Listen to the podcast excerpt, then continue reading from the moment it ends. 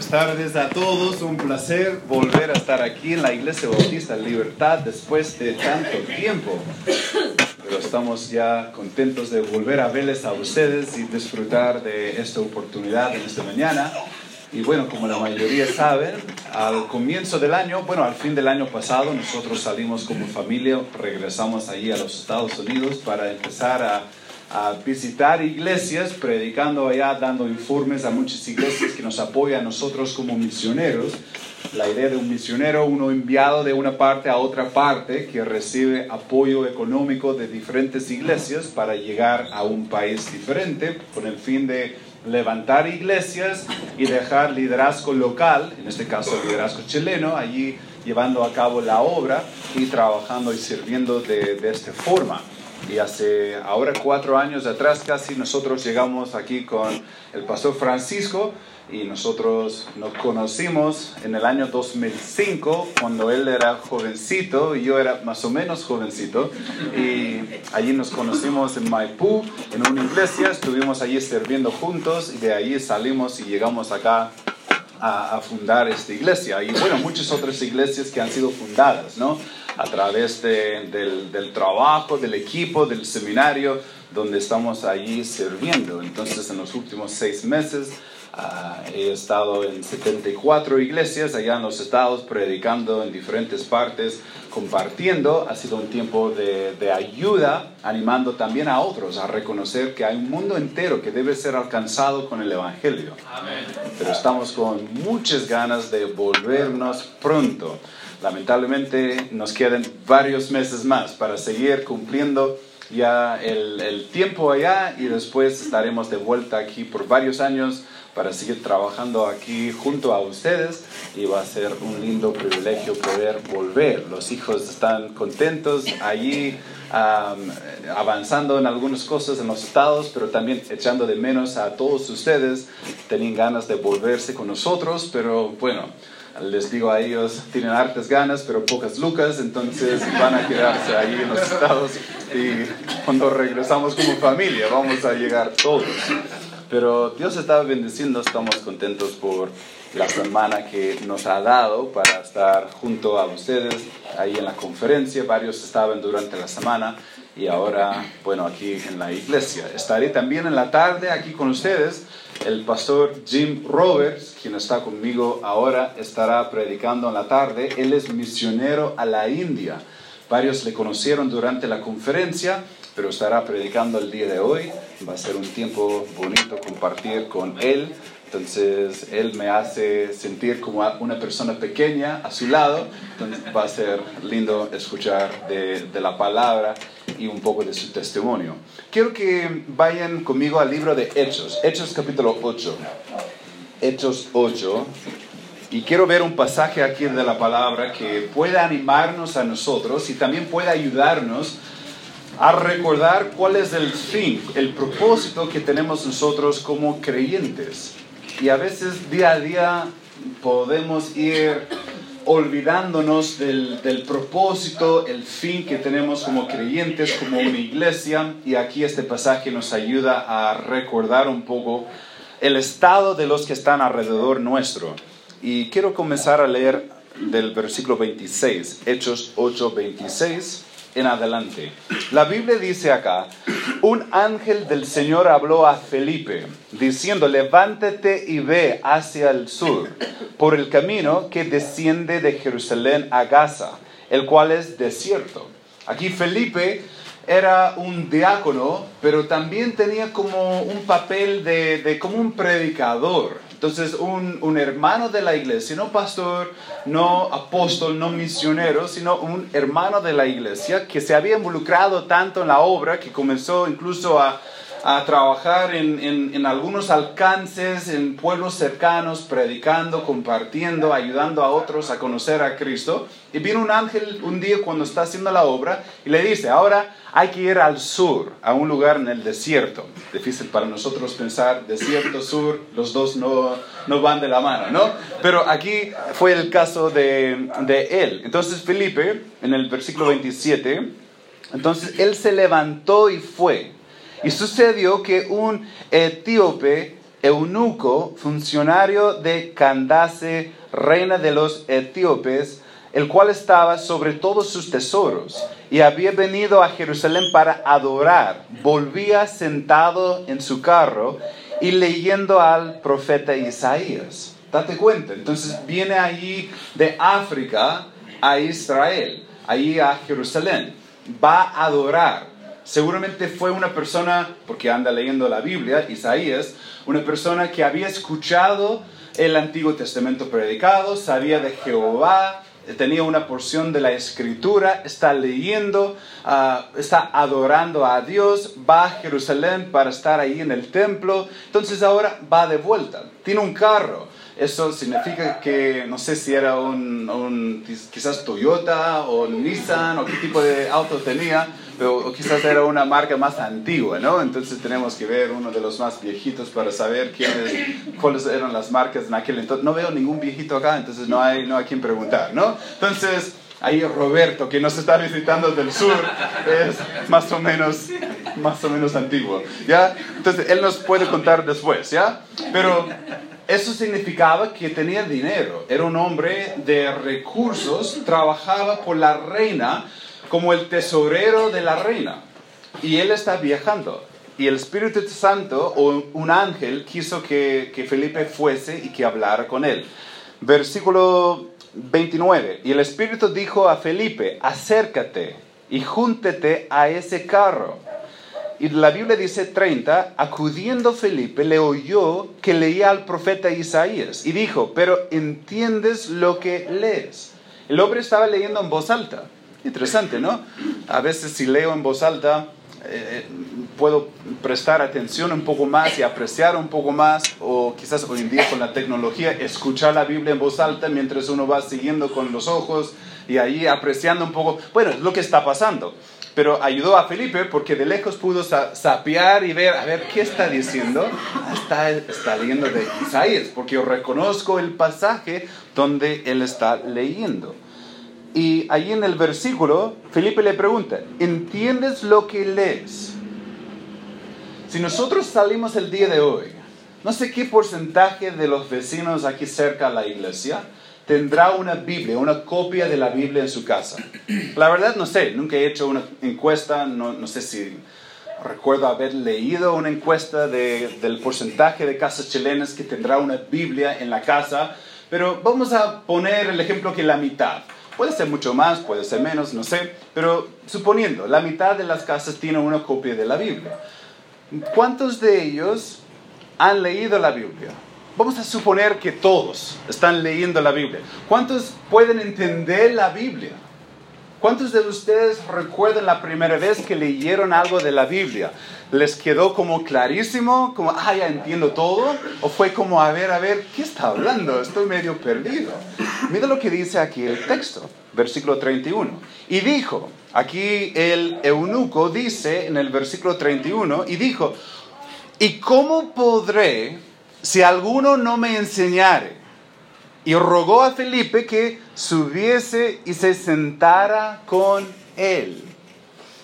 Es una pregunta curiosa, porque aquí tenemos un hombre, no un hombre de, de, una condición humilde, sino un hombre con estudios, un hombre con cultura, un hombre que está viajando de un país a otro país solamente para adorar y estar en el templo, un hombre que tiene recursos suficientes para comprar una copia por lo menos de Isaías escrito a mano, no de la librería, sino de una escriba que había escrito a mano la Biblia. Entonces, aquí tenemos una situación de, del barrio alto, por decirlo de una forma, una persona con, harto trasfondo y capacidades económicas y académicas. Pero este hombre, a ver la Biblia, él dice, ¿cómo puedo entender lo que estoy leyendo si no tengo una persona que me puede ayudar? ¿Cómo puedo entender? Y es la pregunta que quiero ver con ustedes el día de hoy. Porque sabemos nosotros que la Biblia nos enseña que la Biblia es entendida por el mismo Espíritu Santo. Pero nosotros no tenemos al Espíritu Santo morando en nosotros hasta qué punto? Al punto de poner nuestra fe en Cristo.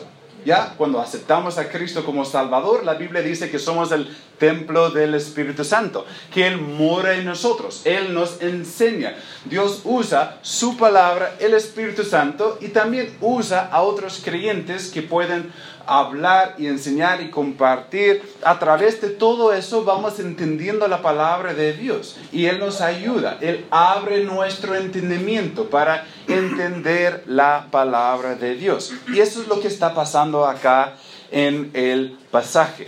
Y vamos a seguir leyendo después lo de, bueno, vamos a seguir al tiro y después veremos algunos principios. Versículo, versículo 32. El pasaje de la escritura que leía era este. Como oveja a la muerte fue llevado, y como cordero mudo delante del que lo trasquila, así no abrió su boca. Versículo 33. En su humillación no se le hizo justicia, mas su generación ¿quién la contará? Porque fue quitada de la tierra su vida. Respondiendo el eunuco, dijo a Felipe, te ruego que me digas, ¿de quién dice el profeta eso? ¿De sí mismo o de algún otro? Qué lindo ver lo que dice acá en el texto, porque justo está leyendo y no fue por casualidad, ¿no? Seguro Dios fue encaminando todos los asuntos, pero está leyendo un pasaje, un capítulo profético que habla acerca de Jesús. Isaías aquí escribiendo, hablando de Jesús, el Cordero de Dios, que quita el pecado del mundo, que va a ser crucificado y, y todo lo que va a sufrir, y lo hace por nosotros, para pagar el precio de nuestros pecados y a través del sufrimiento de Cristo somos purificados. Fue como el texto, pero perfecto para poder testificar, para poder compartir el Evangelio con aquel varón. Entonces, mira lo que dice la Biblia, versículo 35. Entonces Felipe, abriendo su boca, comenzó desde esta escritura. Le anunció el Evangelio de quién? De Jesús. De Jesús. Alguien dijo una vez que la mejor forma de predicar es agarrar cualquier texto en la Biblia y correr hacia la cruz, ¿no? Porque comenzamos a explicar, puede ser el relato de, Moisés, el relato de Daniel o, o lo que sea en la Biblia, pero debemos mm, terminar o no terminar sin haber mencionado a Jesús y el Evangelio de Jesús, que es el, el mensaje principal de toda la palabra de Dios. Y es lo que hizo acá Felipe en el versículo 30 36. Y yendo por el camino llegaron a cierta agua y dijo el eunuco, aquí hay agua, ¿qué impide que yo sea bautizado? Felipe dijo, si crees de todo corazón, bien puedes. ¿Qué tienes que hacer antes de ser bautizado? Hay que creer, ¿no? Hay que tener fe en Él, hay que recibir lo que Él hizo por nosotros. El bautismo, algunos tal vez en la infancia fueron bautizados, no fue una decisión de uno, no, no, no, sé a qué edad comencé a tomar decisiones por mí mismo, quizás a los, a los dos o tres, recién ahí uno está como, pero ni está entendiendo mucho, solamente juguete, quiero, ya, una decisión, pero no hay como cosas más complejas, ¿no? Pero ya llegando a cierta edad, 5, 6, uno comienza a comprender. Por eso empezamos a mandar a los chicos al colegio, porque están en una etapa de poder racionar y pensar. Entonces allí uno puede empezar a compartir el Evangelio y, según la obra de Dios en sus vidas, a medida que va pasando estos años de la, de la niñez, muchos llegan a conocer a Cristo como Salvador, pero como infante ninguno, ¿cierto? Y el bautismo no es Ah, para una persona que no puede entender, sino es para la persona que ha puesto su fe en Cristo. De forma posterior, son bautizados para dar un testimonio a los demás de lo que, pasa, lo que pasó en su corazón. Entonces vemos acá que el eunuco está creyendo, el eunuco acepta a Cristo. Versículo 37. Felipe dijo, si crees de todo corazón, bien puedes. Y respondiendo dijo, creo que Jesucristo es el Hijo de Dios. Y mandó parar, parar el carro y descendieron ambos al agua, Felipe y el eunuco, y le bautizó. Muy interesante aquí el pasaje. Algunos principios que podemos aprender. En primer lugar, Dios está obrando en los corazones de personas alrededor del mundo. Dios ya está obrando, trabajando en los corazones de personas. Nosotros podríamos pensar acá en nuestra comuna que la gente es dura, que la gente está cerrada, que a la gente no le importa, que los jóvenes hoy en día son así, son así, que la gente de edad es así, es así, que la gente de, de, diferentes trasfondos, los que son chilenos, los que no son chilenos, y podríamos pensar que, bueno, la verdad es que a nadie le interesa, por lo tanto no voy a hablar el Evangelio con ninguna persona porque ¿para qué? Porque sé ya lo que me van a decir me van a mandar a, a, una parte, me van a decir cosas, entonces no, nadie, nadie tiene interés. Pero debemos entender, hermanos, que Dios está obrando en el corazón de muchas personas. Vemos acá en el pasaje que Felipe llegó y curiosamente no, no fue Felipe tanto que hizo el trabajo. Felipe llegó con el plato servido, ¿no? Él, él, él, ya tenía como el trabajo, todo estaba listo, él llegó nomás a cómo explicar. Porque no sé cuánto tiempo antes Dios ya estaba obrando en el corazón de la persona. Vemos otro caso en el libro de Hechos, donde uh, Cornelio, allí con Pedro, una persona que estaba obrando, buscando a Dios, tratando de entender, un hombre religioso, pero que no entendía lo de Cristo, y Dios comenzó a obrar en el corazón de Pedro, y a la vez ya estaba obrando en la vida de ah, Cornelio, y después se juntaron. Aquí, aquí algo parecido. Dios está obrando en la vida de Felipe, está obrando en la vida del eunuco y hace cruzar el camino. Y muchos de los que estamos aquí el día de hoy, si tomáramos el tiempo a escuchar los testimonios, los relatos nuestros, sucedió en algún momento que alguien nos presentó el plan de salvación de la Biblia. Pero, ¿qué había pasado el día anterior? El mes anterior, el año anterior. Fue Dios encaminando nuestras vidas, preparándonos a nosotros, obrando nosotros, tal vez a través de diferentes circunstancias. Y justo un tiempo cuando llegó la semilla a tierra fértil y brotó y nosotros entendimos y aceptamos a Cristo debemos entender que Dios está obrando en las vidas de muchas personas. La Biblia dice en 2 de Pedro 3:9, el Señor no retarda su promesa, según algunos la tienen por tardanza, sino que es paciente para con nosotros, no queriendo que ninguno perezca, sino que todos proceden al arrepentimiento. Dios desea que todos sean salvos. Y Él está obrando. ¿Cómo está obrando en las vidas de las personas? La Biblia nos enseña en Romanos que puso la creación, que llama la atención que hay un Dios. Y la gente puede mirar alrededor suyo todos los días y ver que hay evidencias de, de algún creador. ¿Ya? La creación. Puso una conciencia entre nosotros. Entre el mundo de los animales, hay animales que se comen y, algunos que comen a, sus, a sus bebés después de haber nacido y, cosas bien, bien de animales. Pero entre los seres humanos, en todas las culturas, hay un código de ética que se respeta y, y, es algo interesante porque no se ve eso entre el mundo animal. Porque somos diferentes. Fuimos creados según el plan de Dios, ¿cierto? Según su imagen.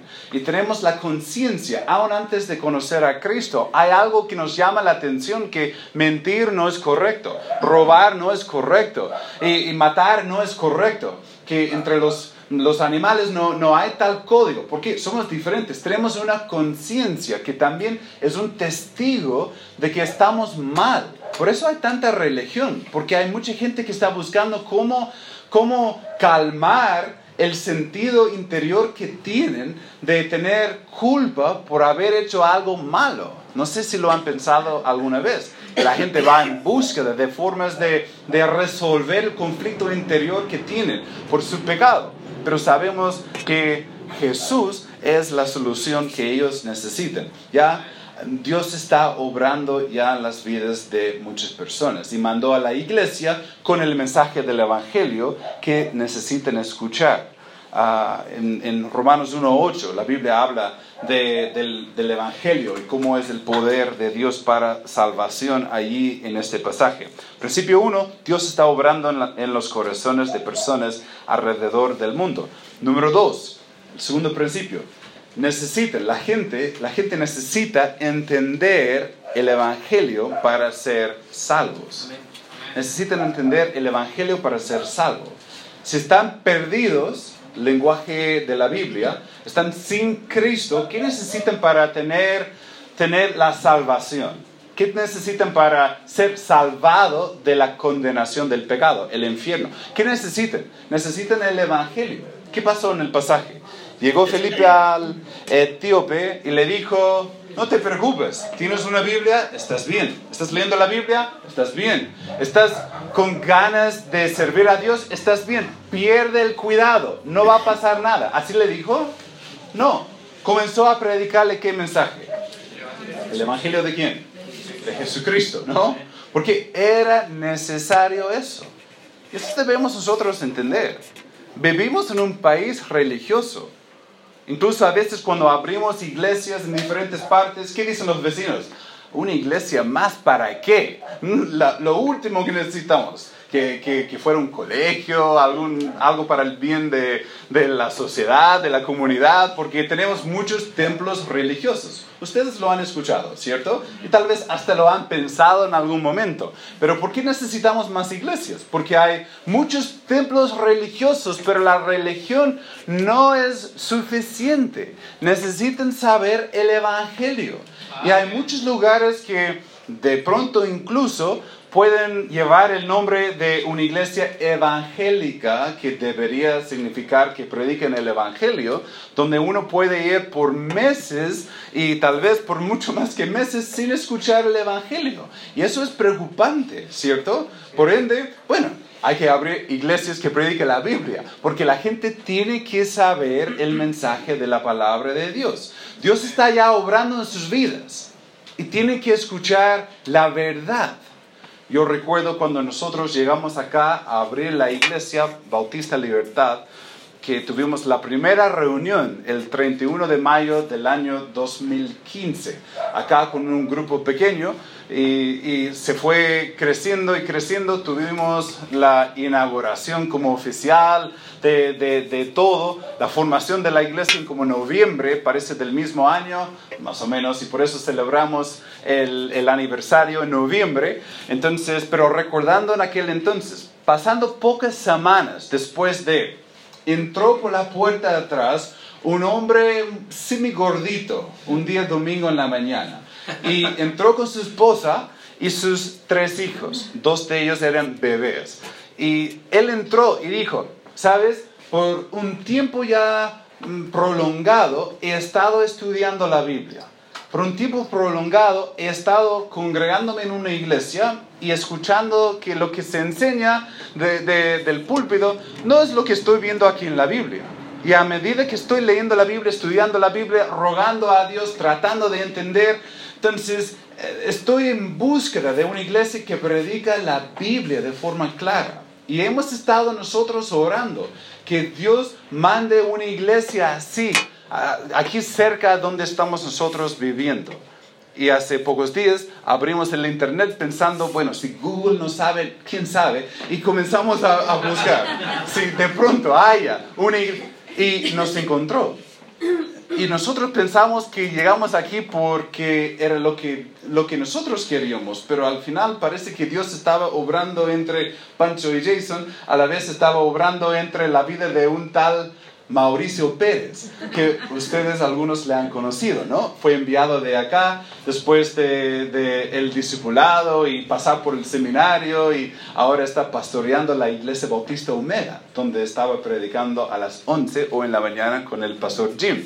Muy interesante, ¿no? Y hay muchos que están aquí presentes que pueden compartir algo parecido. Dios está obrando, pero solamente la, la sensación de, de, saber que hay una necesidad no es suficiente. La religión no es suficiente. Ah, tiene que saber que Jesús es el Hijo de Dios, que vivió una vida sin pecado, que llegó acá, que dio su vida en la cruz y fue sepultado, se levantó de los muertos victorioso sobre la muerte y que ofrece a nosotros el perdón del pecado. Eso es lo que necesitan saber. Y debemos tener una firme convicción que nuestra iglesia gira en torno de un pensamiento raro, un pensamiento, digo raro, a, nivel cultural, pero no es nada raro si vemos el libro de, de, Hechos o el Nuevo Testamento. Vivimos pensando siempre en levantar a obreros, enviar a obreros y alcanzar a más personas con el Evangelio, fundando iglesias bíblicas. Es el plan de Dios. Y si nos encontramos de pronto con la cabeza en vez de estar mirando a, los campos y la necesidad, si de pronto bajamos la pista a mirar alrededor nuestro, no más a pocas cuadras de donde somos, estamos perdiendo lo que Dios desea. Porque Él ha puesto en nosotros el deseo de alcanzar al mundo, nos ha dado el mandato de alcanzar al mundo con el Evangelio y ya está obrando las vidas de ellos. Dios mediante, Estaremos seguramente escuchando mucho más de eso el próximo año, pero he estado en reuniones durante la semana hablando con varios con quienes hemos estado orando por tiempo acerca de la apertura de más iglesias y hay varios proyectos nuevos que vienen el próximo año y tendremos como iglesia la oportunidad de involucrarnos apoyando, trabajando junto a ellos y va a ser algo muy lindo. ¿Pero por qué? Porque Dios ya está obrando en las vidas de personas. Y nosotros tenemos que hacer llegar el Evangelio a ellos. Fíjense lo que dice Romanos 10, versículo 13. Romanos 10, versículo 13, un texto que han escuchado, que seguro ya, ya recuerden. Miren lo que dice acá en pantalla, porque todo aquel que invocar el nombre del Señor será salvo. Todos los que oren, y si ven el contexto antes, versículo 9 y 10, creyendo de corazón, confesando con la boca, serán salvos. Entonces, mira lo que dice en el versículo 14. ¿Ya? El 13 dice que todo el que invoque el nombre del Señor será salvo. 14. ¿Cómo pues invocarán a aquel en el cual no han creído? Ya estamos viendo fulano de tal que está acá. Hay la creación, la conciencia, el Espíritu Santo que está trabajando en su vida y, y se da cuenta, tengo una necesidad estoy mal, necesito arreglar algo adentro. Siento que algo, no, sé, no sé cómo expresarlo, pero sé que tengo una, una deuda que, que debo buscar cómo resolverlo como el, el, 8 de diciembre, que muchos van de lejos buscando allí con mucha culpa en su corazón. Voy a ir a una parte donde quizás puedo encontrar un poco de alivio, un poco de perdón, un poco de, de satisfacción. Quizás puedo salir de ahí más aliviado por la culpa del pecado. están siguiendo la, la idea, ¿no? Entonces, muchos viven así, pero ¿cómo pueden invocar? Aquel en el cual no han creído. ¿Y cómo pueden creer en aquel de quien no han oído? ¿Y cómo oirán sin haber quien les predique? Tenemos nosotros que hacer llegar el Evangelio a ellos. Tercer principio, necesitamos tener un corazón para alcanzar al mundo con el Evangelio.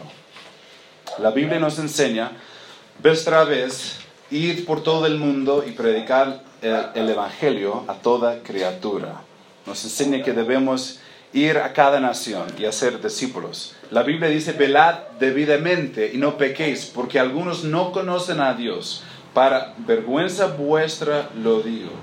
Algunos no conocen a Dios y tenemos nosotros la responsabilidad, ¿cierto? Y quiero que tomemos una decisión el día de hoy, pensando en nuestras propias vidas. Es tan fácil, tan fácil para mí día a día en la vida, pensar en las actividades de la próxima semana, los hijos, las cuentas, el trabajo, los quehaceres y, y la vida en general, la familia. Y, y, de pronto, sí, claro, el día domingo, bueno, vamos a la iglesia para escuchar de la palabra de Dios, pero nuestras vidas con todas estas actividades deben girar en torno de un propósito. El, pro, el propósito de conocer a Cristo y hacerle conocido. Y aquí Felipe fue obediente, se levantó y fue y obedeció al Señor. Y debemos tener la misma disposición. Y podemos hacerlo de forma personal, en el trabajo, en el colegio, en, el lugar donde estamos viviendo día a día. Y Dios va a levantar a personas y va a mandar a personas de aquí, personas preparadas para salir y abrir más iglesias. Y tenemos que seguir haciéndolo. Y espero que aquí a 10 años que estemos hablando de las docenas de iglesias que se han levantado desde acá, ¿cierto? pero debemos pedir al Señor que nos dé un corazón, un corazón, una compasión por los que están sin Cristo y que Él nos use para llevar a cabo su plan de alcanzar a ellos con el Evangelio. Vamos a orar juntos. Padre, te agradezco por lo que hemos estudiado, te agradezco por el ejemplo de Felipe y te agradezco por cómo Él se levantó y cómo se fue. Y aquí estamos el día de hoy.